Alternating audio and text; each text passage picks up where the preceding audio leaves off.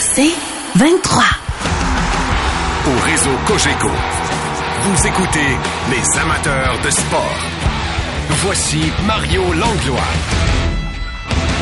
Ah, très heureux de retrouver Guillaume et Maxime en ce mercredi du haut poche bleu. Bonsoir les gars. Salut Mario! Salut Mario! Pas de match des Canadiens cette semaine, euh, des matchs de ligue de garage en masse selon la rumeur, les boys. Puis euh, j'entends dire que vous avez un papier trio pantoute avec un, un, nouveau retraité. Ouais, disons que ce matin, euh, ce matin ça, ça, a bien roulé notre trio. Puis je peux dire à défense l'autre bord, ils ont trouvé que ça, ils ont trouvé que ça allait vite. Ben pas moi, mais Maxime et Byron, Paul Byron, ils jouaient avec moi et Maxime. Mais l'autre bord c'était Bruno Gervais à défense avec Francis Bouillon. Fait que disons qu'il y avait une belle défensive. Nous autres, on avait Dandonneau en arrière. Non, c'était, c'était un bon match. Crime du bon calibre. Ouais, ouais, non, mais c'est le fun. On joue euh, pas mal toute la gang. Euh, Dandonneau, Bouillon, Bruno Gervais, euh, Stéphane Quintal. Puis Dave Morissette est sa deuxième ligne. Dave Morissette est sa deuxième ligne.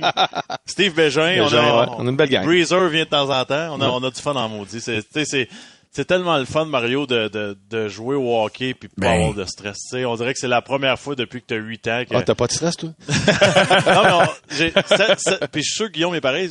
On est content de, de faire notre sac de hockey le matin puis d'aller jouer comme si c'était un match au Centre Bell. Ouais. On, on, a autant de plaisir puis avec tous nos anciens chums. C'est, c'est vraiment cool, honnêtement. Mais c'est le fun d'entendre ça parce que je trouve ça tellement désolant de voir qu'il y a beaucoup de jeunes que quand leur rêve est brisé, puis c'est pas que tout le monde qui rêve de jouer dans le plus haut niveau, mais il y a comme un décrochage qui se fait là, quand t'as pas fait de gros club, etc. Ouais. Fait que de voir que des gars qui ont joué du hockey professionnel comme vous tous, euh, qui continuent de, de, jouer, ben c'est que tu peux pas te douter de l'amour du sport là. Exact. Puis ça, Mario, c'est c'est tellement intéressant ce que tu viens de dire. Puis je, je, veux profiter de justement notre plateforme en ce moment pour pour le dire aux jeunes que la Ligue nationale, c'est ça le rêve ultime. Mais il y a il y a tellement de ligues dans le monde ouais. où tu peux vivre du hockey, que ce soit en Suède, en Finlande, en, en, Allemagne, il y a trois ligues, il y a deux, trois ligues, en, en France, tu peux, en Autriche, tu peux aller partout mm -hmm. puis, puis vivre du hockey. Tu sais, c'est ça notre rêve. Si t'es capable d'être là pour faire une carrière de 10-15 ans en Europe, je trouve que des fois, c'est comme, ah, je suis pas repêché, salut bye.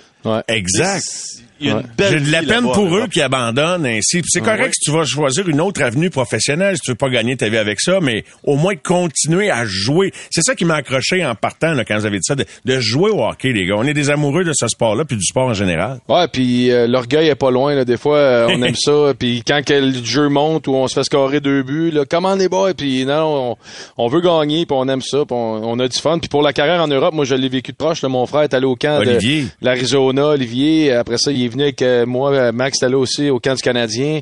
Puis ça, ça n'a pas fonctionné. Il a traversé en Europe. T'sais, il a joué deux ans en Allemagne, dix ans en Autriche. Il a fini quatre ans en France. T'sais, il a vécu un méchant trip. Là. Il a eu du fun en au bout. Il a eu ses, ses enfants sont nés là-bas. Fait c'est un trip exceptionnel pour ces gars-là aussi. Là. Pense à Éric Perrin qui est venu gagner une Coupe Ouais. Stanley, qui est comme euh, qui est un joueur vedette lui là-bas. Là. C'est en Finlande ou en Suède. Là, Ouais, en faudrait- Finlande, je l'ai- affronté, euh, Eric Perrin, euh, dans un match pour le Champions League, qui appelle là-bas, puis il était encore dominant. C'était rendu un vétéran, mais tu vois que les gars sont là pour la passion. Puis c'est c'est ça que je dis, Mario. C'est tellement c'est c'est pas juste du côté hockey, du côté culturel, tu, tu découvres tellement de belles choses. Puis je trouve que ça ça peut faire grandir grandement un être humain d'aller vivre d'autres choses puis des expériences totalement différentes. Tu sais, je pense, je sais pas si c'était ça le sujet à son, mais là on, On est on parti. élabore là-dessus. Mais, mais je me rappelle la première fois que je suis arrivé à Lugano, puis euh, les gens parlaient juste italien, puis j'allais faire l'épicerie pour la première fois là. J'avais pas calculé ça dans ma tête que les, les ingrédients c'est tout marqué en italien en arrière là. Tu sais, quand ma femme m'a dit Ouais. va, va chercher ça ça ça puis ramène-moi les. Ça a été long, pas à peu près. Moi, ma première shot, je me souviens, j'étais à Zurich, puis j'arrive, Marc-André Bergeron était là-bas, il me dit Guillaume, juste avertir, c'est pas la Ligue nationale, tu sais. Puis là, on s'habille au Lyon dans un vestiaire, puis on- faut mettre nos protège-lames, mais tu sais, aux Canadiens, on traverse la rue à pied, puis on s'en va l'autre bord, puis là, j'arrive pour faire aiguiser mes patins, puis les gars sont comme, le gars, il parle juste en, en allemand, puis honnêtement, il est pas capable d'aiguiser les patins. Les gars ont appris à aiguiser leurs patins eux autres mêmes parce que Hein? le trainer était tellement pas bon pour aiguiser les patins. fait que là, je demandais à mon coéquipier de trio, hey, il y avait Ryan Shannon qui a joué longtemps. Peux-tu aiguiser mes patins? Fait que là, c'était un joueur qui aiguisait les patins. Puis la première game, euh, une des premières games, c'était en Brie Piotta, là. Là, Il y a un bar de mur qui est tout, ou- qui était tout ouvert dans le temps. Il n'y a pas de cantine, il n'y a pas de restaurant dans l'aréna parce que c'est trop petit. C'est des, des, des petites maisons dehors. Ah non, c'est vraiment, t'es, t'es ailleurs, là. C'est vraiment pas la même affaire que quand tu pars de la Ligue nationale. Ben, un talent qui euh, te donne en quelque sorte un passeport euh, pour le monde, hein, quand tu peux euh, voyager ailleurs puis aller euh, jouer ton sport préféré. Dans toute la gang là, qui se réunit pour jouer des hockey chaque semaine entre vous, il y en a combien qui s'ils pouvaient là, ils effectueraient un retour au jeu euh, demain matin? Ça se... les gars- 100%. Ah oui, hein? ah oui. Tous les gars, tous les gars ont encore la passion, tous les gars aiment ça jouer, tous les gars aiment ça gagner. Euh, on marque un but, tu sais, on fait semblant qu'on s'en fout, parce que c'est une ligue de bière, mais on est euh, le chest bombé, puis on est content, puis on est, tu sais, c'est- humain. Puis tu sais, on joue contre des gars qui sont super bons, là, des gars qui ont joué dans la ligue nord-américaine, euh, semi-pro, dans, dans, dans le CHL. Il y a, tu sais, il y a des super bons joueurs, mais je veux dire, quand on marque un but, on, on est super oui. content pareil. là. Il y en a qui vous essayent un petit peu là parce qu'ils peuvent se, ils peuvent se mesurer à des gars de la Ligue nationale? Ben, c'est tous des chums pas Ouais, mal, puis c'est des gars que ça fait euh, 15 ans qu'ils jouent dans la même ligue, fait que peut-être d'un début là, je, je m'en rappelle plus, mais là au- aujourd'hui c'est vraiment c'est vraiment pour le plaisir, puis c'est là que tu réalises Mario qu'il y a du bon hockey au Québec. Tu sais moi à chaque fois que je sors de cette, cette ligue là le lundi mercredi, je me dis on devrait avoir une ligue au Québec qui est capable justement de donner une, un après-carrière à ces joueurs-là. Puis tu sais, je sais qu'on parle du semi-pro puis ces choses-là, mais en Europe, ils ont leurs équipes euh, par région. En Suisse, c'est pas c'est quand même pas gros la Suisse, puis ils sont capables d'avoir une ligue très compétitive avec des joueurs de, de 18 à 40 ans. Tu sais, on, on- on les voit les joueurs, c'est il y, a- il y a du gros calibre au Québec. Vraiment, puis j'aime, j'adore ce que tu dis là, puis ça, ça serait le fun. Euh, bon, c'est, c'est de rendre ça euh, rentable, j'imagine. là, C'est ça le, le défi, Ouais. mais ça serait le fun. Puis Mais- beaucoup de non connus. Non, je suis convaincu qu'il y aurait des, tu sais, des anciens arénas de- du junior là qui peuvent plus faire vivre du junior là. Euh, Saint-Hyacinthe, Saint-Jean, ça arrive nord. Ouais. Il me semble que ça pourrait être le fun, ça. Ouais. Ben, tu sais, moi, je vois souvent, mon beau-frère, il joue à, à dans le senior. Puis je peux te dire, le calibre de jeu, il est le fun à voir. Les bisons. C'est du beau hockey. Ouais, les bisons de Granby. Puis c'est vraiment le fun. tu sais. Puis des fois, je vais voir le- la ligue de- la, la ligue semi-pro LNAH. Tu sais, c'est, c'est du beau calibre de hockey. Là. Il y a beaucoup d'anciens pros. Tu sais, je pense à un gars comme Francis Paré qui, joue, qui a joué plein d'années en Russie, qui a gagné en Russie, qui est venu gagner l'année passée en Beauce. Tu sais, c'est, c'est du beau calibre de jeu qu'il faut exploiter puis que soit on, on- on le met de côté puis dans les médias souvent tout ce qu'on veut montrer mais c'est le coup salaud qui a été donné ou c'est la grosse bagarre mais au final c'est pas juste ça ces ligues là il y a vraiment du beau hockey puis quand on parle de passion puis de jouer tu sais les gars ils sont payés oui mais je veux dire c'est pas des salaires de la Ligue nationale puis c'est pas ils ont un autre travail un autre emploi là. Tu sais faut que ça te tente là à 9h le soir le vendredi de jouer à la tuque prendre congé ton après-midi faire non mais tu sais quand Ben on parle oui, de passion c'est ça quand même là tu sais. Tellement, tellement, et euh, ça m'inspire euh, un gros salut de nous tous, à vous tous et vous toutes qui jouez au hockey dans tous les arénas du Québec à toute heure, le lundi matin à 7 heures, euh, le vendredi soir à 11h15. C'est de l'amour. ça. C'est ça, c'est de l'amour, puis euh, il y en a des, des, des belles ligues. Alors, on vous salue tous, euh, les, les Mais passionnés Mario, que vous euh, êtes. mais Mario, euh, on est passionné de hockey, mais là, on s'est vraiment trouvé une nouvelle passion, membre. On peut en parler au monde, là, mais on s'est parti, tous les anciens Canadiens, on est 6-7, une, une ligue de pickleball. Ah oui, ben écoute, Hey, c'est extraordinaire. J'allais te demander, faites-vous un autre sport que de jouer au hockey? Fait que là, c'est Ah. le, le pickleball. ah, là, on capote, on capote. Ça dit, là, Mario, c'est... C'est la folie furieuse. J'ai joué à deux, Ah ouais. deux reprises. Là, je joue beaucoup au badminton avec ma fille parce que dans le club de badminton de son école, mais c'est notre prochain sport là, à, à jouer ensemble. Euh, Michel Ah non, Lebel, le- mon re- partenaire à la recherche, capote sur le... Pourquoi vous aimez ça? Dis-moi, qu'est-ce que vous aimez dans ce sport-là? Ben, j'aime pas jouer contre Maxime parce qu'il couvre pas mal tout le terrain quand il est au filet, mais pour le reste, euh, c'est un- mais c'est la compétition encore, puis c'est un jeu qui est accessible à tout le monde. C'est le fun que tu sois blessé à hanche ou au genou, tu peux contrôler ton match, puis il y a de l'intensité, puis t'es en, t'es comme en, tu sais, mettons, tu frappes une balle, mais on n'est pas assez en contrôle. C'est pas comme euh, au tennis. Tu sais, si je joue contre un gars qui est bon au tennis, il va me clencher, ça va être fini. Au pickleball, tout le monde peut jouer un peu contre tout le monde. Tout le monde peut C'est se débrouiller. Ouais, c'est vraiment le fun. Fait que là, Maxime, toi aussi la piqûre, oui? Euh, va- pas à peu près. Ouais, là, je sais pas si mes genoux vont suivre le, le coup. Là. C'est ça l'affaire. hein? Ça va bien jusqu'à date. Puis le duo à battre euh, pour l'instant, c'est euh, Lapierre d'Andonneau, sont, euh, sont imbattables euh, jusqu'à présent. Ah oui, alors, euh, ouais, en équipe, je pense que c'est encore plus le fun. En simple, Ah euh, ouais. c'est tout un challenge, hein? En simple, c'est vraiment tough, là. C'est vraiment, vraiment dur, mais euh, en double, m'a dit, sont, sont durs à battre. Ouais, notre, euh, notre semaine de 17 victoires, une défaite, euh, peut le démontrer. Ouais. Les gars, on va faire une pause. C'est intéressant ce bloc-là qui nous a amené à, travers juste une anecdote de, Ligue de garage à travers une très, très belle conversation, je trouve, en tout cas de mon point de vue. Et au retour, euh, ben, t'as dit, hey, cette valeur qui est pas une Ligue au Québec, mais on parle du talent québécois. Il y a aucun talent québécois au match des étoiles en fin de semaine. Et euh, quand tu regardes la colonne des principaux marqueurs, disons qu'il y en a pas bien, bien. On revient dans un instant pour parler de ça et de quelques autres sujets de hockey avec euh, Max et Guillaume. La poche bleue, une présentation des concessionnaires Ford du Québec. Ford, construit avec fierté.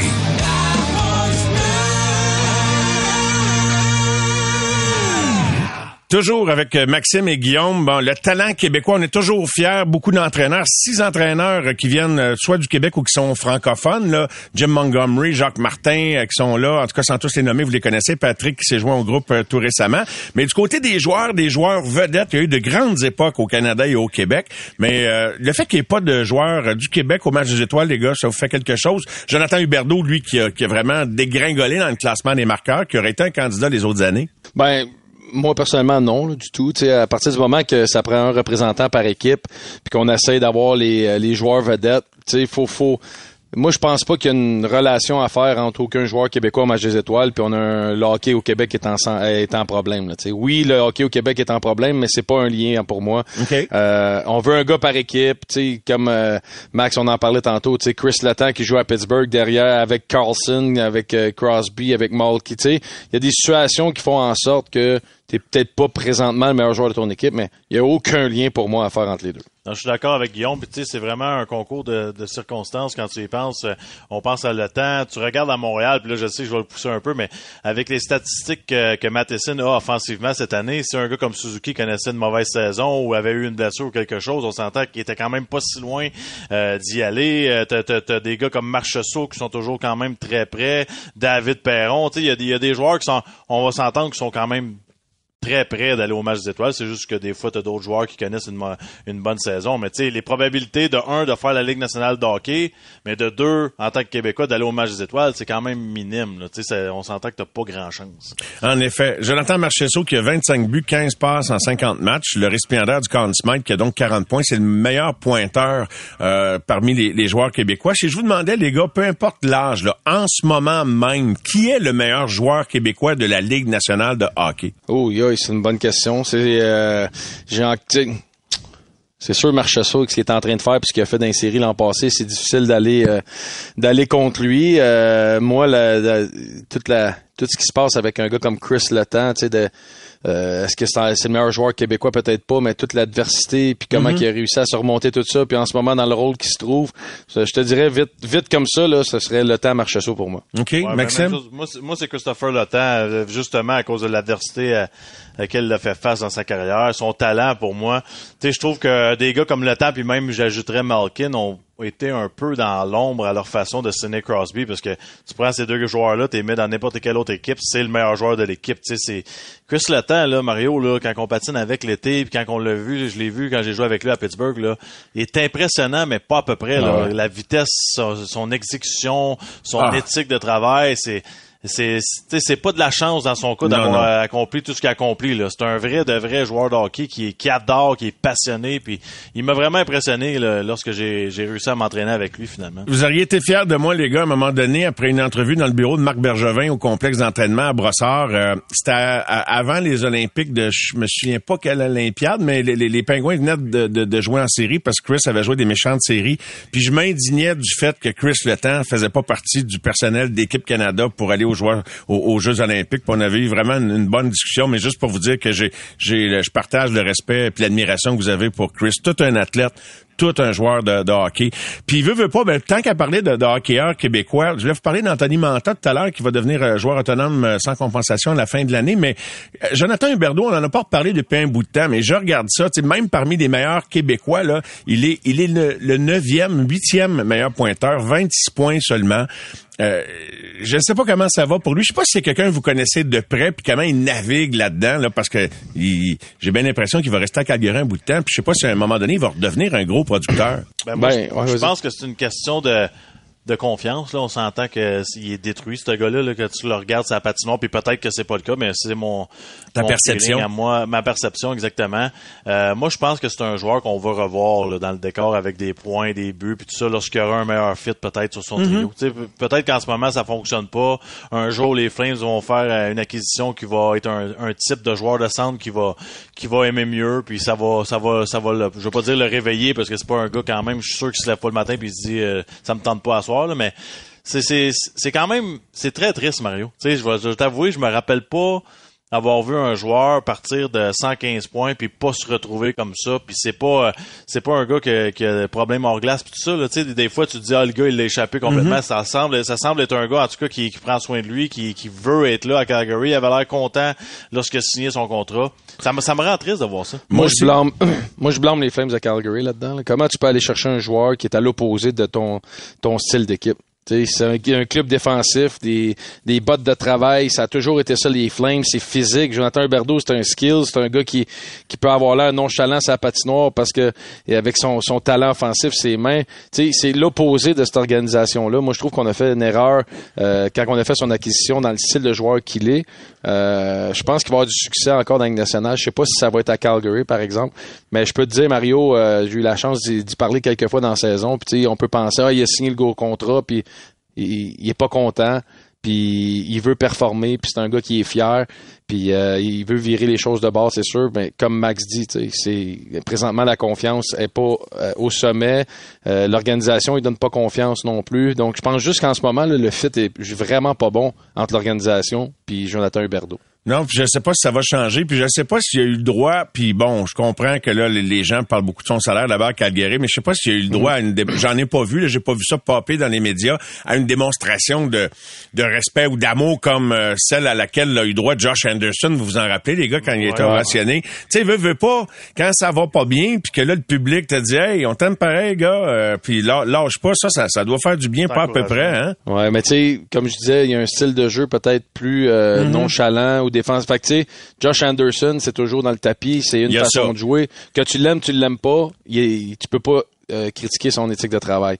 Puis je pense que Huberdo, tu peux pas critiquer son éthique de travail, mais dans son style de joueur, je pense que des fois, il peut être perçu comme nonchalant ou moins travaillant, mais c'est pas le cas. Fait que peut-être pour un partisan de l'externe, c'est comme ça qu'il le perçoit. puis C'est pour ça quand on regarde le salaire puis les statistiques comparées au passé, peut-être qu'on est plus euh, la, critique est facile.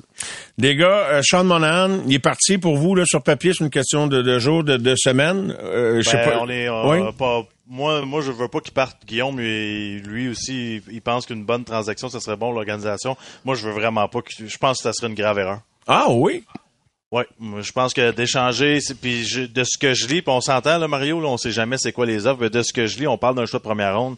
Jamais je ferais un, j'échangerais Monahan, qui a 29 ans, qui est théoriquement un des meilleurs attaquants du Canadien, qui est un, vétéran qui est capable de jouer défensivement, des avantages numériques, mise en jeu, à l'aile, au centre, dans n'importe quel rôle, il peut euh, aider l'organisation. Je pense à, on pense au processus de reconstruction. Monahan, a 29 ans, on s'entend qu'il a quand même pas 40 ans. Je regarde l'âge de Suzuki Caulfield. Tu sais, si, si tu te départis d'un Monahan pour aller chercher un choix repêchage, mais Suzuki Caulfield vont avoir la même, la même âge que, c'est, que Monahan lorsqu'il sera le temps que ces jeunes-là euh, euh, soient prêts à jouer puis aider une équipe à gagner.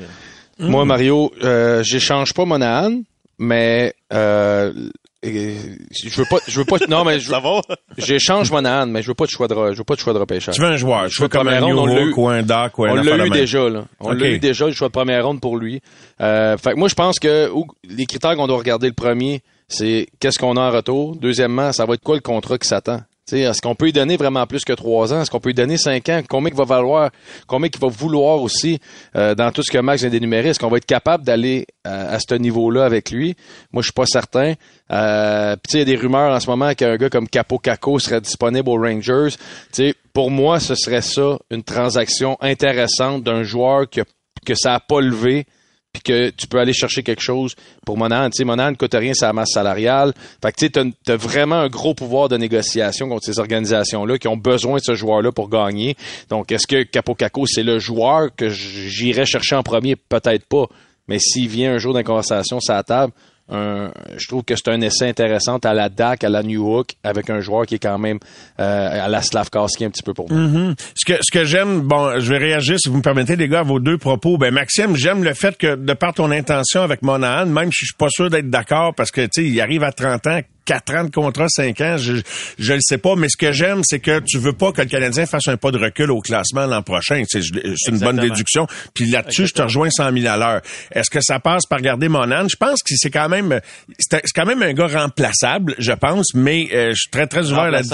Oui, oui, parce que ben, écoute, en ce sens que il vieillit, t'as une coupe de centres qui vont venir cogner à la porte, qui vont pas offrir le calibre de Monahan, mais t'as Dvorak qui va venir. Je pense pas que t'es un gros fan de Dvorak, mais c'est un gars de la Ligue nationale. C'est un troisième trio, je pense. C'est à Dak de remplacer Monahan, je pense, puis, puis Dvorak d'occuper le poste de troisième centre. Fait qu'en en ce sens, je, pense qu'on peut s'en passer. Mais j'ai rien contre l'idée de le garder, Maxime. On n'a pas un moins bon club s'il est dans le coin, là. Ouais, non, non, mais c'est, pour moi, c'est juste que euh, je regarde la progression. L'équipe, c'est pour moi, c'est Suzuki Caulfield, OK, à, l'attaque. Oui. Puis ces gars-là, ils ont pas 18-19 ans. Là. Non. ils sont, sont rendus pas mal à l'étape que l'année prochaine puis l'année d'après, il faut prendre un, un, grand pas dans la bonne direction. Ben oui. Sinon, c'est des, tu gaspilles des années tant que t'es entoures pas mieux. Là. Ouais, non, c'est ça, exactement. Puis je trouve qu'avec Dak en santé, Monahan, il reste un agent libre, peut-être euh, un solide agent libre à mettre euh, euh, à l'attaque, puis tu es capable d'aider l'organisation à prendre un grand pas dans la bonne direction. Guillaume, quand tu parles de capot, caco, dans le fond, ça,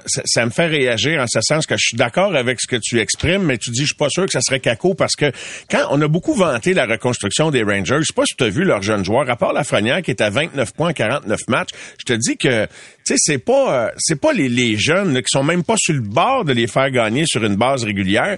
Puis je ne sais pas si les échecs du duo Gorton-Bobroff au repêchage, j'ai envie de tenter des recycler à Montréal. Ben, tu sais, là, il y a Philippe, euh, Philippe Chitil euh, qui est blessé Fini pour l'année. Oui. Ouais, exact, qui est un très bon jeune. Capo Caco, ça a pas levé encore, mais tu sais, Mario, oublie pas, là. T'es en arrière de Zibanejad, t'es en arrière de Panarin, t'es en arrière de Kreider. Tu sais, le gars se retrouve qu'il a jamais de premier avantage numérique pour la première minute, minute et demie, minute 40. Il se retrouve avec des miettes par la suite. Mm-hmm. Fait que tu sais, il y a tout ça aussi dans les circonstances. Si tu le mets à Montréal avec Suzuki Caulfield à gauche, tu lui donnes l'avantage numérique une minute et demie. Est-ce qu'on parle du même joueur à la fin de la saison? Je suis pas certain. Euh, si tu le mets avec, si tu le mets avec euh, Doc l'année prochaine, puis un Anderson, est-ce que c'est le même gars s'il y a du temps d'avantage? Tu sais, tout est une question de, de circonstances, tout est une question d'opportunité dans la Ligue nationale. Puis un joueur qui a un talent inné et pur, avec de bons joueurs, va être capable de faire de quoi? Ça, j'ai aucun doute là-dessus. Très intéressant tout ça. En terminant, les gars, un petit quiz. Avez-vous du respect pour les gars qui gagnent le championnat des marqueurs? McDavid qui en a remporté 5 euh, en 7 ans. Dry qui avait remporté le championnat des marqueurs en 2020. Kucherov qui pourrait le gagner à nouveau cette année, lui qui l'avait gagné en 2019. Euh, avez-vous du respect pour le gars qui remporte le championnat des marqueurs? À quelques jours du match des étoiles? Mais, hein, mais, hein, parce que c'est tellement dur d'avoir un point dans la Ligue nationale de hockey, Mario. Je peux t'en parler. Puis la, la constance, pas non seulement de le faire à chaque soir, mais de faire des 2, 3, 4 points par soir moi je trouve ça extraordinaire. Même chose pour moi. C'est euh, est-ce que c'est le trophée qui te fait gagner une Coupe Stanley? Peut-être pas, mais la saison régulière est là pour ça, puis de réussir à le faire avec constance, le voyagement, les difficultés, les blessures. Moi, je trouve ça exceptionnel. Petite question de quiz en terminant, juste pour voir euh, combien de championnats des marqueurs Sidney Crosby a-t-il remporté, les gars, comme ça, sans googler? Je dirais Trois? Trois, ouais, c'est ça. OK, non, je, pensais que vous étiez pour dire plus, mais il a juste remporté deux à ma grande surprise. Je me promenais à travers les gagnants du, du, championnat Hot Rush. Je pensais qu'il en avait gagné plus que ça. Fait que vous étiez pas loin. Hein? Trois, euh, c'est juste un de plus. Pas si peu, pas si ben, Pas pas en tout, les gars. Pour des gars de Ligue de garage, là, je trouve que vous l'avez à faire. Merci, Guillaume. Merci, Maxime. On va aller s'étirer notre pickleball demain. Oui, monsieur. Bonne fin de soirée, les gars. Salut tout le monde. Bye, bye. Au réseau Cogeco. Vous écoutez les amateurs de sport. Pour ceux qui en mangent du sport. Au réseau Cogeco, vous écoutez les amateurs de sport une nouvelle de transaction qui est tombée là, en fin de première heure de l'émission ce soir. Je vais juste rappeler les faits rapidement. Euh, Elias Lindholm qui est échangé euh, des Flames de Calgary en direction des Canucks de Vancouver, une des meilleures équipes depuis le début de la saison. En retour de choix repêchage qui reste à être défini, là, sûrement un premier choix, mais un choix de fin de première ronde. Euh, on parle également d'André Kuzmanko, dont cependant le contrat vient à échéance. Il sera, il sera joueur autonome sans compensation à la fin de l'année. Alors je sais pas si on a une chance de le garder, de, de s'entendre avec lui, ou euh, il y aura beaucoup de choix autour de ça ou d'autres joueurs, donc on attendra plus de détails. Dans quelques instants, on s'entretient avec l'adjoint d'Olivier Renard chez le CF Montréal, parler de la nouvelle acquisition, un joueur d'impact pour le CF Montréal, Mathias Elzoro Coccaro, qui s'amène avec euh, Montréal. On parlera également de baseball avec l'arrivée de Justin Turner des Blue Jays de Toronto. Mais d'abord, c'est avec grand plaisir qu'on l'accueille, lui qui vient à peine de célébrer son 78e anniversaire de naissance, qui semble toujours en pleine forme. La fierté de l'Andrienne, sans aucun doute, Serge Chavard. Bonsoir, Serge. Bonsoir. Comment ça va? La fierté de l'Andrienne. oui, et, de bien plus, la fierté de la BTB, de, de beaucoup de Québécois et Québécoises amateurs de hockey. Quatre matchs d'étoiles. C'est un petit village. Andrienne, c'est un petit village de 1000 personnes. C'est là que j'ai été élevé. Euh, c'est là que j'ai appris à patiner. Puis euh, j'ai retourné il y a de, quelques années de ça pour le centième anniversaire. Oui. Alors, euh, c'est ça. C'est bien le fun. J'ai encore beaucoup de monde que, que je connais là-bas. Là. Dans le temps qu'on avait des glaces l'hiver pour patiner plus longtemps, euh, plutôt que de patiner dans Garnotte comme aujourd'hui, une chance qu'il y a des patinoires réfrigérés de plus en plus parce que je t'ai dit que c'est pas mal plus difficile, Serge, de nos jours, n'est-ce pas? Hein? Ben, il n'y avait pas de glace artificielle dans mon coin, même même à Amos, là, qui était la ville voisine, qui était à une dizaine de milles de chez nous. Euh, L'aréna d'Amos, c'est une glace naturelle. Ah oui. Et euh, l'avantage, ben là, actuellement, des glaces artificielles, il y en a un peu partout, là, mais à l'époque, euh, on avait un avantage très marqué, euh, les gens de la BTB. Euh, à cette époque-là, dans les années 50, 60, tu voyais qu'il y avait beaucoup de, joueurs de la BTB qui étaient dans la Ligue nationale. La raison est bien simple, c'est que notre hiver était au moins un, mois plus long qu'à Montréal. Les patinoires extérieures, où, euh, dans le temps de Noël, euh, il n'y avait pas de glace beaucoup, beaucoup euh, avant décembre, puis parfois il y avait des températures, il y avait de la pluie. Tandis qu'en Abitibi, notre, notre, notre hiver était beaucoup plus long et c'était notre seule activité, donc on a produit beaucoup plus de joueurs de hockey à l'époque. ça a été une vraie pépinière. Il n'y a plus d'avantages. Il n'y a plus d'avantages. Tout le monde joue dans les arénas en Abitibi ou à Montréal. A plus d'avantages. Exactement. Tu as, bien raison de le souligner. Euh, on est à quelques jours du match des étoiles, puis en revisitant quelques éléments euh, qui ont euh, ponctué ta carrière, Serge, tu as participé à quatre, quatre matchs des étoiles, si je ne l'ai pas oublié. En tout cas, c'était quoi le match des étoiles dans le temps? C'était-tu bien différent? Bon, en, fait, c'était moi, moi j'ai évolué avec c'était une conférence contre l'autre. OK. OK. Puis euh, au début dans la Ligue nationale, juste avant que j'arrive, c'était c'était en fait le gagnant de la Coupe Stanley qui jouait contre les étoiles des cinq autres équipes. C'était un peu ça le format là, pendant plusieurs années dans la Ligue nationale avant la première expansion. Et euh, les parties d'étoiles, c'est un showcase. C'est showcase de la Ligue nationale. Euh, on, on semble jamais être capable de trouver une vraie bonne formule. Puis je ne sais pas si on va être capable un jour parce que on n'est pas capable de reproduire notre vrai sport dans une partie de fun comme ça. Ben non. Où, euh, tu sais, il n'y a pas de contact. Ben non. Euh, tout le monde a du plaisir toute la fin de semaine. Alors, on ne sera jamais capable de trouver une vraie formule. C'est tout simplement un spectacle, un show. Oui. J'étais curieux de savoir comment tu avais réagi quand tu as vu, tu as pris connaissance de la nouvelle la semaine dernière que Patrick Roy allait revenir derrière un banc de la Ligue nationale. Je sais que tu as toujours été fier des, des joueurs que tu as repêchés puis de les avoir vus se développer comme, comme professionnels puis comme hommes. Ça t'a fait un petit quelque chose de le voir revenir puis de voir comment ben, il est accueilli à Montréal? J'étais content. J'étais bien content pour lui parce que depuis... Euh, depuis un bout de temps, surtout depuis sa dernière conquête de la Coupe Memorial, c'est un gars, Patrick, il laisse pas personne indifférent. Puis, il y a eu des petits problèmes au Colorado. Il a quitté dans le milieu de, du camp d'entraînement. Euh, ça lui a donné, une mauvaise presse une mauvaise réputation à travers la ligue. Puis c'est un peu pour ça que euh, les, les, les, les, semblaient pas vouloir lui donner de chance. Puis moi, ben, tu sais, ce qu'il a fait, Patrick, quand même, il est revenu, là, puis il est retourné au hockey junior. Je ne sais pas s'il y en a bien, bien des joueurs qui, ont connu la Ligue nationale puis qui sont retournés dans le junior. Euh, écoute, pour une période de six ans, je crois, ou à peu près six ans. Oui. Puis qui est venu gagner la Coupe Memorial. Moi, je pense tout simplement qu'il a, a, appris de ses erreurs, puis le gars méritait réellement une nouvelle chance. Puis moi, j'espérais beaucoup, je pense que le fit idéal, ça aurait été Ottawa, parce que Ottawa, c'est un club qui, qui est à la conquête de nouveaux partisans. Ils ont une clientèle francophone qui, qui, qui est leur ville jumelle quasiment, là, Gatineau et Ottawa. C'est des, des partisans du Canadien. S'ils voulaient faire une percée dans le milieu francophone, je pense qu'ils ont manqué une belle chance d'aller chercher un gars comme Patrick Roy. On pourrait pas mieux dire, je suis tellement d'accord. Puis même le propriétaire, le nouveau propriétaire qui a l'air d'un, chic type, je sais pas si tu as eu l'occasion de le connaître ou de le croiser au fil des Ah, ans. je, connais, je le connais très bien. Oui. Je le connais très bien. Il pa- Il parle français. Ben oui. C'est un ancien, c'est un ancien gardien de but. J'étais tellement certain qu'il allait le chercher. tu sais, j'ai, j'ai pas voulu embarquer là-dedans puis l'appeler. J'ai pas d'affaire à, j'ai pas d'affaire à me mêler de ça, là. Ouais. Quand même, euh, T'aurais peut-être dû, Patrick, c'est plus proche, peut-être, Serge, je t'avais- lâché un petit coup de téléphone. t'as encore de l'influence, t'as encore de l'influence. Mais c'est un gars qui, qui, qui M. Unlauer, c'est un gars qui était un des propriétaires du Canadien. Donc, il connaît très, très bien Patrick Roy. Là. Il n'y a pas besoin de... C'est sa décision à lui. S'il l'a pas pris, euh, c'est pas parce qu'il n'y a pas pensé. Là. Non, non, Il y a pensé, mais je pense qu'il voulait étudier un peu trop peut-être avant, mais des fois, c'est, là que ça se passe. Mais en contrepartie, ben, coudon, c'est Lou, euh, Lou Lamoriello. Je sais pas si tu l'as bien connu personnellement, mais en tout cas, lui, on ne pourra jamais y reprocher de pas avoir eu beaucoup de respect pour tout ce qui est sorti de l'organisation du Canadien. Quand tu regardes tous les gars qui a embauché au fil des ans, à commencer par Jacques, euh, Jacques Lemaire, ton Ben, ami.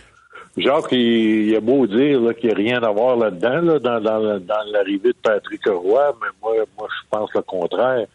Je pense que Lou a pas fait ça sans au moins avoir une très bonne discussion avec Jacques Lemaire pour que Jacques lui donne les- le pour et le contre. Euh, ça a toujours été comme ça. Et, et avant, Lou, Lou avait euh, un dépisteur, son dépisteur-chef, c'était un gars de la, de la ville de Québec, là, j'oublie son nom. là. Claude Carrier. Claude Carrier. Claude Carrier, qui était le dépisteur en chef du, de, New Jersey à l'époque que Lou était là. C'est Claude Carrier qui a, qui réellement poussé pour venir chercher Jacques Lemaire. Puis la, première fois qu'il m'a appelé, Lou, pour, pour Jacques, euh, j'en ai parlé à Jacques. Jacques avait aucun intérêt. Et la deuxième fois, la deuxième fois, euh, ça a changé. Puis là, Jacques, il dit, ben, j'aimerais ça, j'aimerais ça. Il dit, pourquoi tu vas aller coacher? Tu veux pas coacher à Montréal? Ben, en tout cas, c'est ça, c'est du passé. Puis Jacques, euh, quand même, il avait terminé sa carrière de coaching à Montréal. Puis il a quand même eu une très belle carrière après le club de hockey canadien. Vraiment? Ben, ben, moi, ça me faisait un petit peu de peine parce que, tu sais, Jacques, j'ai- joué que trois, on s'est suivis, nous, en, en carrière. Trois ans avec le Canadien junior. Notre année à Houston en 66. On a commencé en même année avec le Canadien. On a gagné toutes nos coupes ensemble avec le Canadien. J'ai été le chercher dans l'organisation parce que je, je voulais l'avoir comme instructeur au début, puis il voulait pas. Je l'ai quasiment emmené de force dans le milieu de l'année. M'en rappelle. Ben oui. il est quasiment amené de force dans le milieu de l'année. Puis, euh, puis quand c'est arrivé, euh, quand il est arrivé, en arrière, il y avait, il y avait Jean Perron, qui, qui- puis il voulait pas avoir Jean Perron en arrière du banc, il voulait l'avoir dans, dans sa galerie de la presse. Puis là, quand, quand, il, quand il a quitté, il voulait absolument plus que Il dit Jean Perron est prêt. J'ai dit pourquoi tu me dis que Jean Perron est prêt? Tu voulais pas l'avoir en arrière du banc? Puis, il dit, parce qu'il voulait ma job. Comme quoi, même les gars qui sont les meilleurs dans leur profession peuvent être, habi- peuvent habités d'une petite insécurité par moment. Il, il- il cherchait des excuses, mais, mais écoute, il, ça a été, euh, j'ai, tout fait pour essayer de le garder. J'ai parlé à son épouse, euh, on a fait rencontrer jusqu'à des psychologues. Il, a- il, il, il faisait, il en faisait une phobie là. Il y avait du, du, du rash sur les sur les jambes, les bras. Il en faisait une maladie. euh, il aimait pas, pas qu'il aimait pas les journalistes, mais ça le stressait tellement. Sa rencontre avec la presse écrite et parlée à chaque jour, il était pas bien dans sa peau. Puis euh, il, a- il a réussi à combattre ça à l'extérieur de Montréal. Puis il a eu une très belle carrière. Ben vraiment, vraiment. Tant mieux pour lui. Un, un grand respect pour lui aussi. Ben moi aussi, euh, grand respect pour toi, pour lui, puis euh, quelques-uns des grands qui ont vraiment marqué l'histoire du Canadien. Puis des fois, puis je sais que t'es pas en position de de décider ça là. Puis euh, bon, j'avais même pas prévu de te parler de ça. C'est la conversation qui m'amène là. Mais tu sais, je me suis souvent dit, je parlais avec Mario Tremblay à plusieurs reprises, je me suis dit, tu sais, de tous ceux qui ont été honorés, puis tu sais, il est autant de la renommée. C'est pas de, retirer toutes les chandails, mais ça aurait certainement été un candidat. Je sais pas si c'est parce qu'il est parti vite à un moment donné quand il est parti en Europe ou qu'après ça, il, est parti de Montréal. Mais quand je regarde les chiffres, les souvenirs que j'ai de Jacques Lemaire, euh, ça méritait pas un chandail d'un hauteur. En tout cas, c'était certainement pas loin. Hein? Ben, moi, je pense qu'il y a, il a peut-être, sais, il y a toujours des oublis. Tu vois, tu peux arriver dans, un, au temple de la renommée à Toronto, là, la Ligue nationale, tu vas dire, euh, OK, on, on, a, on, a, on a emmené des joueurs défensifs, on a emmené Bob Gainey, on a emmené Guy Carbonneau, c'est pas juste des joueurs défensifs, mais comment qu'on a pu oublier Claude Provost, là, qui a gagné neuf Coupes Stanley, ben, qui a fait la, première équipe d'étoiles une année. Il a fini en avant de Gordie Howe une année, première équipe d'étoiles avec 33 ou 34 buts. C'est comment qu'on a pu. On a, il, y a, toujours des oublis. Et, moi, je pense que je pense que si euh, Canadien dans, dans, les années à venir, moi je pense qu'il y a deux il y a deux cas qui, qui, qui mériteraient que le chandail soit retiré. C'est Jacques Lemaire et Blake. Blake, non seulement il a eu une grande carrière comme instructeur, mais il a aussi eu le monde ne la connaisse pas, celle-là, mais, mais il a eu une très grande carrière comme joueur aussi. Ben oui, c'est vrai que ben, nous autres, c'est de la légende qui nous a été racontée, les générations qui ont qui ont suivi. Mais euh, oui, effectivement, pour avoir lu à peu près tout ce qui se faisait de livres sur l'histoire des, des Canadiens, euh, j'ai surtout connu évidemment, comme tout le monde, sa légende d'entraîneur. Mais euh, j'adore ta suggestion, si jamais. Puis je pense que ça va arriver un jour ou l'autre, on verra. Mais euh, j'espère que ce sera plutôt que tard pour Jacques et Monsieur Blake et ses, et ses, héritiers, sans aucun doute. J'étais curieux de savoir, Serge, quand tu entends parler d'expansion dans la Ligue nationale, puis la possibilité que, moi, je pense que la Ligue nationale va grimper à 36, c'est pas 38 en, je sais pas combien d'années, mais très certainement 36 clubs parce qu'il reste bien de la place aux États-Unis si tu compares aux autres gros circuits professionnels, tu sais, dans le fond, qui ont pas cette équipe au Canada. Euh, vois-tu ça d'un bon oeil que, ça continue de, grandir et qu'il y ait plus d'équipes? Bah, écoute, moi je pense que on, doit on, doit prendre l'expansion à mesure que le marché est capable de le prendre, puis qu'on est capable de produire du talent. Des bons joueurs. Ouais. Du talent.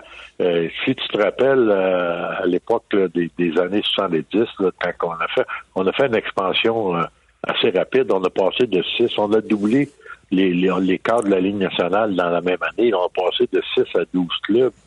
Et ça a amené, ça a amené ce qu'on a vécu dans les années 70. Ça a amené une période de violence dans le hockey la renaissance des batailles, l'époque des Flyers de Philadelphie. Pourquoi c'est arrivé, ça? C'est le manque de talent. On n'avait pas assez de bons joueurs. Et, les équipes sont parties d'un euh, un, gars. On avait toujours un, gars fort dans chaque équipe, puis c'est un gars qui jouait régulièrement. Nous, on avait John Ferguson, qui a, qui a compté 26, 27 buts des années, puis il jouait régulièrement. Euh, à Boston, il y avait euh, Green, qui jouaient régulièrement, c'était pas des frappeurs désignés. Alors, dans, dans les années 70, c'est arrivé, moi je rappelle ça une, période noire, et, où les clubs ben, sont arrivés avec euh, avec trois, quatre goons par équipe. Puis, puis, puis ben, remarque bien que moi, des, des, des hommes forts, j'en ai eu, moi aussi, trois, quatre quand j'étais gérant, parce que si j'avais pas fait ça, si j'avais pas fait ça, j'aurais pas été capable de jouer contre eux autres. Mais non, c'est sûr. C'est que, euh, en 1976, là, Canadiens, on, a battu les Flyers en quatre. La raison qu'on a battu les Canadiens en quatre, c'est parce qu'on était beaucoup plus gros que les autres. On était plus talentueux, mais beaucoup plus gros. Là. Tu sais, à la défense, c'était Pierre Bouchard, Larry Robinson, euh, euh, il y avait moi avec Guy Lapointe. C'était tous des gars de 6 pieds 1, 6 pieds 2, 6 pieds 3. 220 livres. Là, s'il n'y avait pas personne de plus gros que nous autres dans la Ligue nationale, puis on n'était pas une équipe de goût, on était, on était tout simplement plus fort, plus gros que les autres, plus physique. Ouais, c'est drôle parce que le Québec produit beaucoup de petits joueurs, mais c'est vrai qu'il y en a produit aussi. Puis on avait, on avait du bétail talentueux, des gars talentueux. À preuve ton titre de recrue de l'année notamment, puis euh, ton trophée Con, Conn Smite.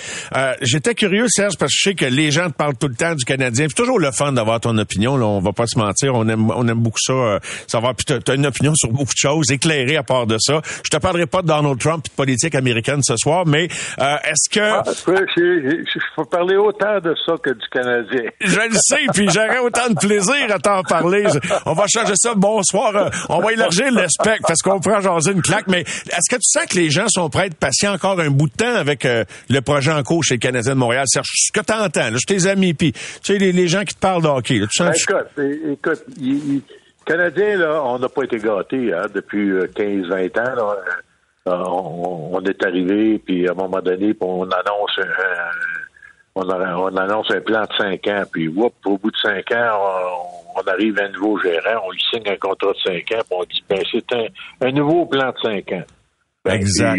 là, ben, on est dans le troisième, dans le quatrième plan de cinq ans. Moi, moi, j'ai plus confiance cette fois-ci parce que je pense que l'organisation du Canadien est une organisation qui est beaucoup, beaucoup plus sérieuse que, que, que, que, l'organisation précédente. Euh, à cette heure, euh, il nous montre des belles choses, puis euh, en ayant du monde mieux structuré, puis des gros travailleurs, euh, j'espère que ça va payer dans, les années à venir. Euh, J'ai pas l'équipe. je pense qu'on est correct. On, on, va être bon défensivement. On a des bons défenseurs qui s'en viennent et qui, sont déjà bons.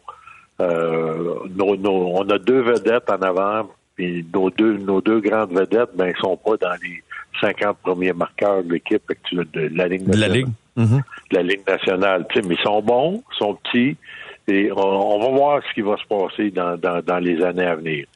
Euh, on vient de fêter le, 30e anniversaire de, notre dernière coupe en 93, puis il y a beaucoup de monde qui, qui m'ont dit au fil des années, puis après qu'on a gagné, bon, qu'on avait été chanceux, etc., etc., chanceux. Puis quand j'analyse l'équipe, on vient, on vient de la fêter, là. Quand j'analyse l'équipe, on avait quand même quatre personnes entre 80 ben. et 100 points. Ben oui. Puis, puis, puis actuellement, il n'y en a pas un. On n'a pas un entre 80 et 100 points. On en avait quatre. On avait quatre euh, avec euh, Muller, Danfous qui avait 96 points, je pense. Muller, Danfous. Écoute, on avait quatre joueurs entre 80 et 100 points. Bellows, Bellows aussi, là. C'était... Bellows. Eh oui, Bellows. Muller.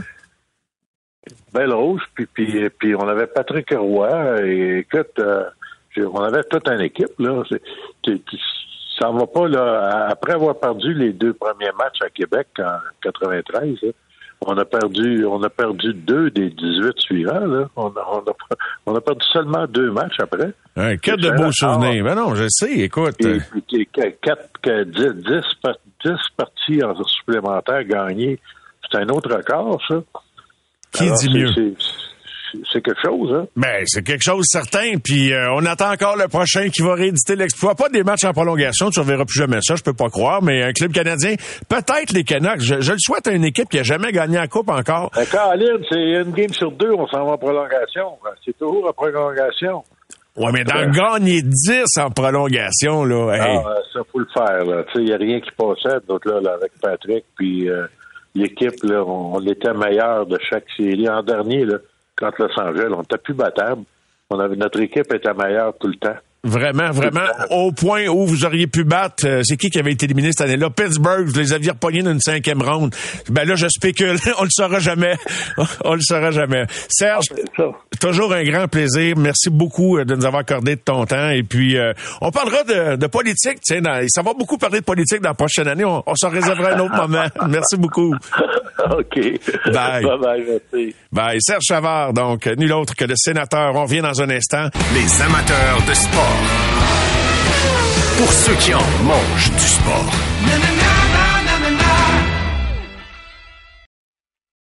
Au réseau Cogeco, vous écoutez les amateurs de sport.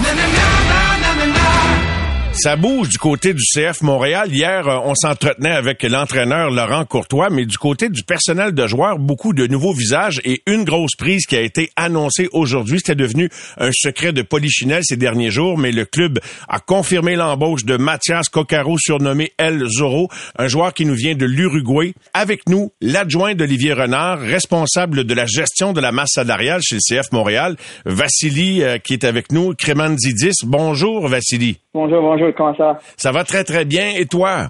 Ça va, ça va, merci beaucoup. Alors, qui est Mathias Coccaro, euh, El Zorro? Qui est cette nouvelle acquisition du CF Montréal?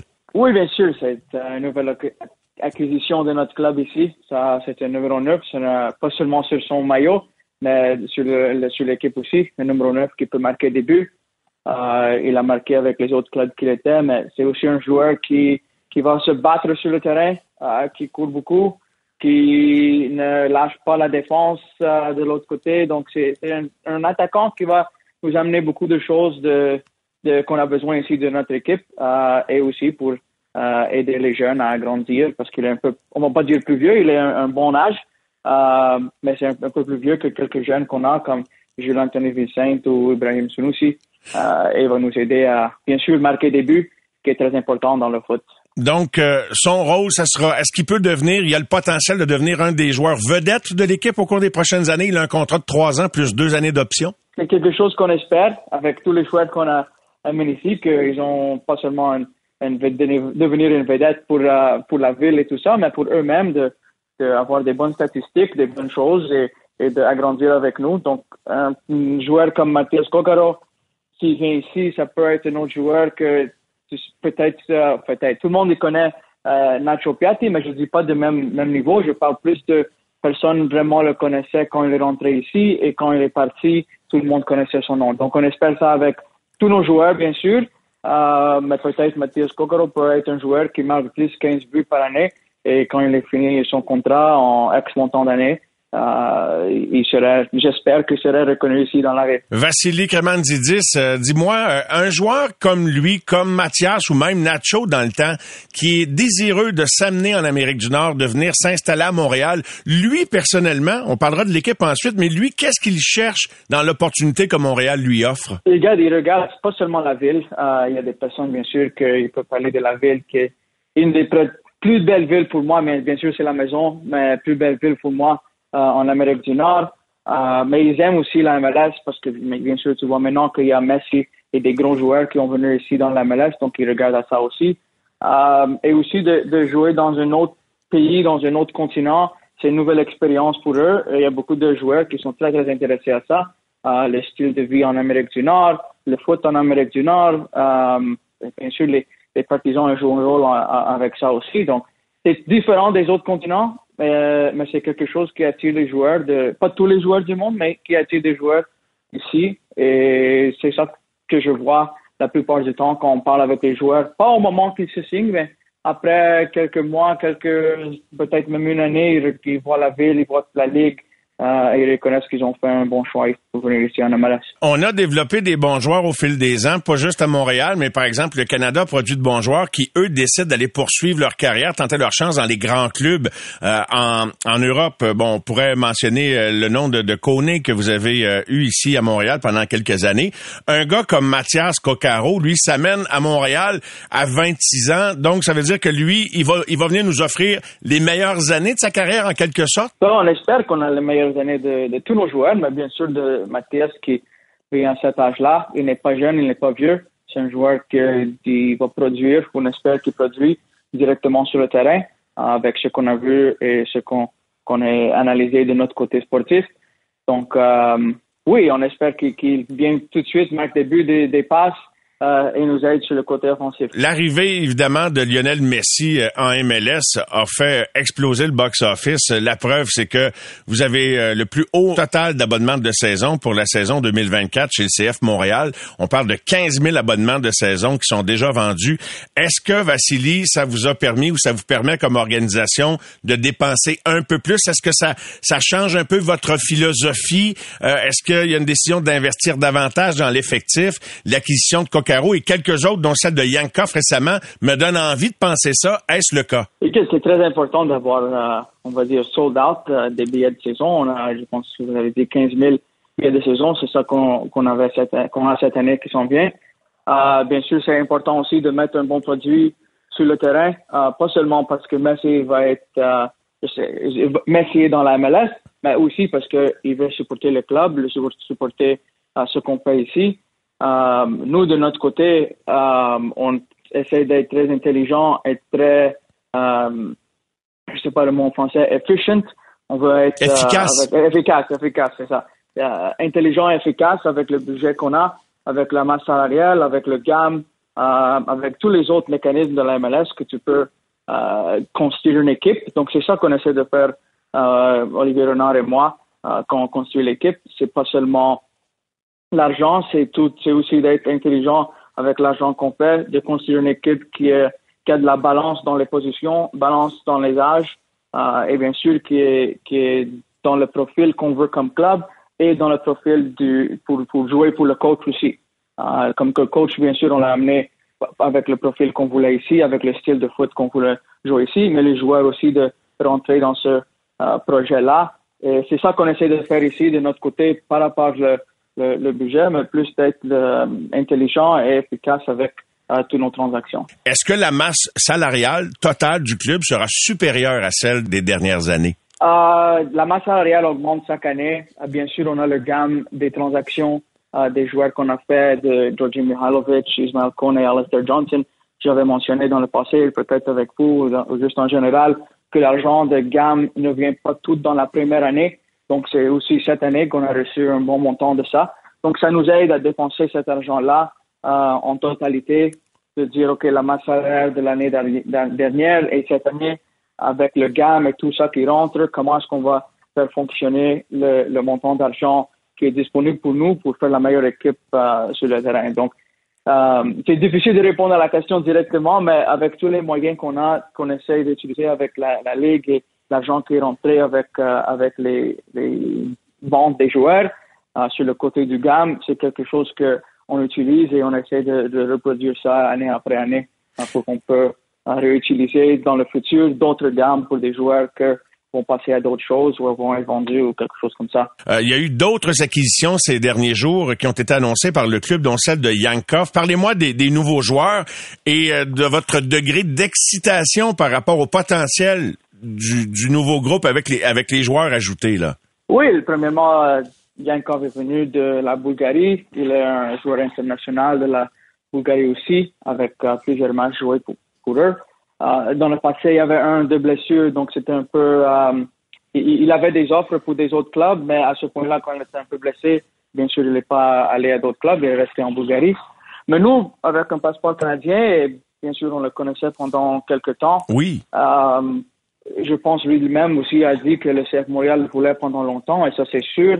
Et ça c'est quelque chose qu'on a continué, on continué à pousser jusqu'à temps que, pas jusqu'à temps qu'ils le font, mais jusqu'à temps qu'on peut voir la porte est ouverte. Et, la porte était ouverte à un point. Avec eux. Donc, euh, c'est un joueur qui est numéro 10, euh, un joueur créatif qui va aider, bien sûr, Kokara aussi à marquer des buts. Euh, mais il va aider à amener quelque chose de plus dynamique sur le côté offensif. On a des joueurs dynamiques déjà, mais quand tu peux ajouter un Yankov à côté d'un Bryce Duke ou à côté d'un euh, Mahala Opoku, ça aide aussi parce que tu as la qualité, soit un joueur sur le banc, soit sur le terrain, ou quand tu dois faire un changement euh, durant, le, match, euh, tu as la qualité des deux côtés-là. Euh, à part que ça, on a d'autres acquisitions qu'on a fait dans, dans les entre-saisons. On avait euh, Ruan et, Raheem Edwards, euh, deux joueurs qui jouent sur latéral droite et latéral gauche. Et c'est des joueurs que on a utilisé l'échange de Aaron Herrera à DC United en échange de Ruan et de l'argent et on a réutilisé cet argent pour aller prendre Edwards. Donc à la fin de la journée, quand tu regardes tout, c'était plus ou moins deux joueurs pour le prix de un et le salaire de deux joueurs égal le salaire de Aaron Herrera. Donc nous, comme je te dis tantôt, d'être intelligent et efficace avec l'argent qu'on a, c'est ça qu'on a fait et on a beaucoup de, de euh, on pense qu'il y a beaucoup de potentiel à avoir Edwards sur un côté et Juan sur euh, l'autre côté du terrain. Donc ça, c'était deux acquisitions euh, très importantes pour nous. Et je ne veux pas oublier d'autres parce qu'il y a aussi Joaquin Sosa, qui est un joueur de Bologne, qui est venu en prêt cette année. Et je suis très impressionné de lui jusqu'à maintenant. C'est un joueur qui va nous aider en défense centrale, plus sur le côté gauche et il peut aussi jouer des fois latéral gauche quand on doit euh, fermer le match. Euh, c'est un, très bon joueur avec les pieds. Il a la vitesse euh, et on a bien aimé, on aime bien de l'avoir ici cette année en prêt. En terminant, Vassili, est-ce qu'Olivier, toi, M. Saputo, euh, toute la direction, le coach Laurent Courtois, qui était notre invité hier, euh, avez-vous confiance que ce groupe-là pourrait euh, créer des belles surprises cette saison? Oui, bien sûr, il n'y a pas de question sur ça. On espérait l'année dernière et, l'autre année qu'on n'a pas, fait les séries aussi, parce que le but, c'est toujours de, de faire les séries. Et Laurent Courtois, c'est une des accusations aussi de notre club. On est très content de l'avoir ici. Je pense que lui-même, il est très, très, très heureux d'être ici. Oui. J'ai eu la chance de lui parler hier. Euh, il est très excité pour la saison pour commencer. Bien sûr, il veut que les matchs commencent le plus tôt possible, mais aussi, il sait qu'il doit mettre en place la structure, le système qu'il veut, qui va aussi prendre du temps. Euh, mais on va être assez patient avec, euh, avec ça, mais je pense que à un point, ça va, ça, un point bientôt, ça va arriver. Mais non, on est tous, on est tous positifs, on est tous pour le même but. Euh, avec les acquisitions qu'on a fait, euh, on est convaincu qu'on est meilleur que l'année dernière, pas seulement avec les joueurs, mais aussi avec le staff qui est ici et, tout le monde qui est en tournée de nous. Et non, on est tous excités. C'est, c'est quoi, je suis le 31 janvier. On commence en trois semaines et demie, quelque chose comme ça. Donc, euh, ça, ça arrive. Ça arrive vite. Ah, que ça arrive vite, mais on a hâte que ça commence. Vassili, merci beaucoup de l'entrevue d'aujourd'hui. Euh, bonne fin de camp d'entraînement et puis euh, au plaisir de se reparler. Merci d'avoir été là ce soir. Merci à vous. Bonne soirée. Merci, au revoir. Vassili, donc, qui était avec nous ce soir, Vassili Kremandidis, l'adjoint d'Olivier Renard, l'ECF Montréal, qui euh, jouera son premier match en février prochain. Au réseau Cogeco, vous écoutez les amateurs de sport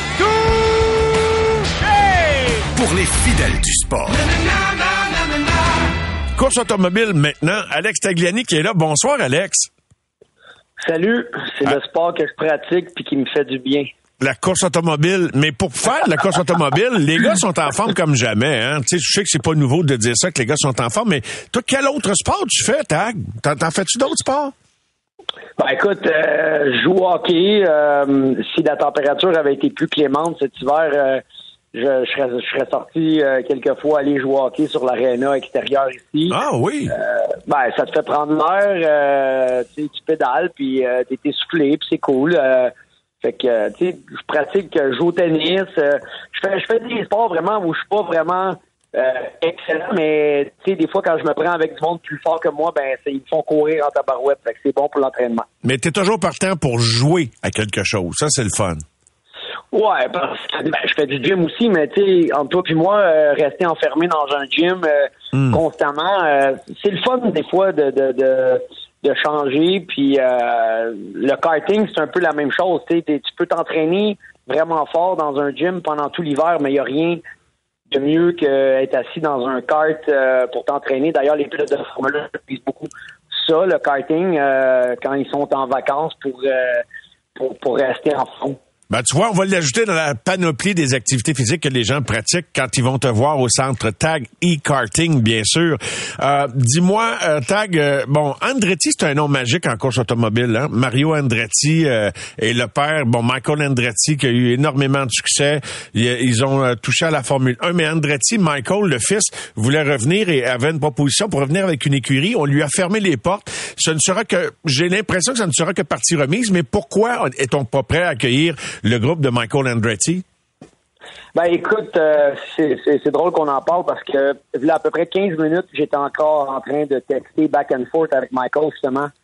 J'ai euh, couru d'ailleurs en IndyCar avec lui, contre lui. Oui. Euh, que je respecte énormément. Puis euh, j'ai jasé au téléphone avec Rob Edwards, qui est son qui est son chef des opérations là-bas, qui était un de mes directeurs dans le temps que je courais pour l'écurie Fast et l'écurie Walker Racing. C'était une journée vraiment, là, je te dirais, émotive pour la famille Andretti. Euh, il y avait plein, plein d'émotions dans l'air. J'étais un peu déçu pour eux. Je suis triste même parce que, euh, écoute, j'ai des textes devant moi en ce moment là, de Michael, puis tu sais, je sens un peu dans, ses propos que euh, il, est un peu frustré. Euh, déçu parce que il pense que euh, la F1 n'avait pas vraiment de droit de faire ça, surtout que c'est le, le, le, il y a une loi un peu d'anti-compétition là-dedans, puis ils ont passé leur test euh, de FIA haut la main, et puis c'est quand même la F1, c'est, quand même eux qui décident, tu comprends? Alors, C'est un milieu fermé, là. je trouve ça un peu bizarre que euh, le vote n'a pas passé.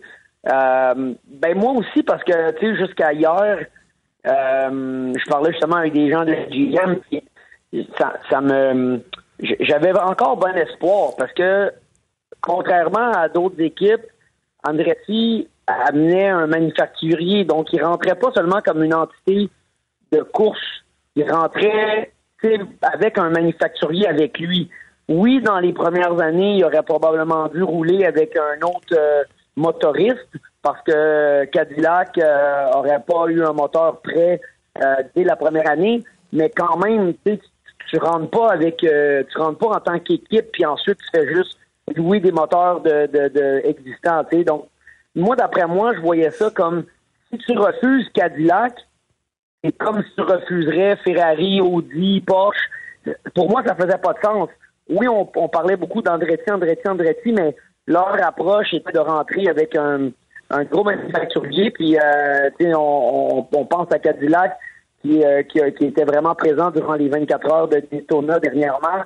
Alors, je trouve ça un peu bizarre, mais, mais, mais honnêtement, euh, je suis très triste pour eux parce que je sentais dans, dans ses propos euh, via les textes qu'on s'est envoyés que c'était c'était pas le fun, puis euh, ils s'attendaient pas à cette réponse-là.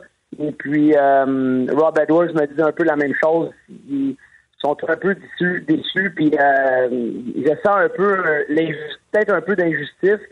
Donc, euh, ce n'est que partie remise. Je crois peut-être qu'ils vont ils vont euh, refrapper à la porte à, à un moment donné quand si Cadillac est prêt de rentrer comme vraiment en tant que motoriste et non juste en tant que brand. Mais même à ça, c'est pas la première fois qu'on voit un, un- un manufacturier moteur qui est brandé différemment sur une voiture. On l'a vu avec la Red Bull Aston Martin pendant quelques années. Écoute, il y a de la politique là-dedans, je sais pas, j'ai peut-être un parti pris vis- vis-à-vis Michael parce que tu sais, c'est un bon bonhomme, je l'aime bien, euh, mais je trouve ça un peu plat. Et euh, je ne sais pas s'il va revenir avec un autre motoriste, mais en tout cas, ce sont les autres écuries qui ont voté pour ne pas l'accueillir, mais on comprend que le, lien fait que tu réagis ainsi. On aura l'occasion de développer sur la nouvelle réglementation, les nouveaux règlements qui seront adoptés pour la prochaine saison 2024, mais de façon sommaire, qu'est-ce qui retient ton attention sur ce qui sera euh, la nouvelle euh, réglementation, les nouveaux éléments de la réglementation, Alex? Ben, il y a, il y a plein de choses techniques, il y a plein, plein de choses euh, intéressantes. moi, moi, ce qui a retenu mon attention, c'est le c'est l'augmentation du euh, d'une pénalité qui peut être octroyée à un pilote là, qui passe de 250 000 à 1 million. Oh boy!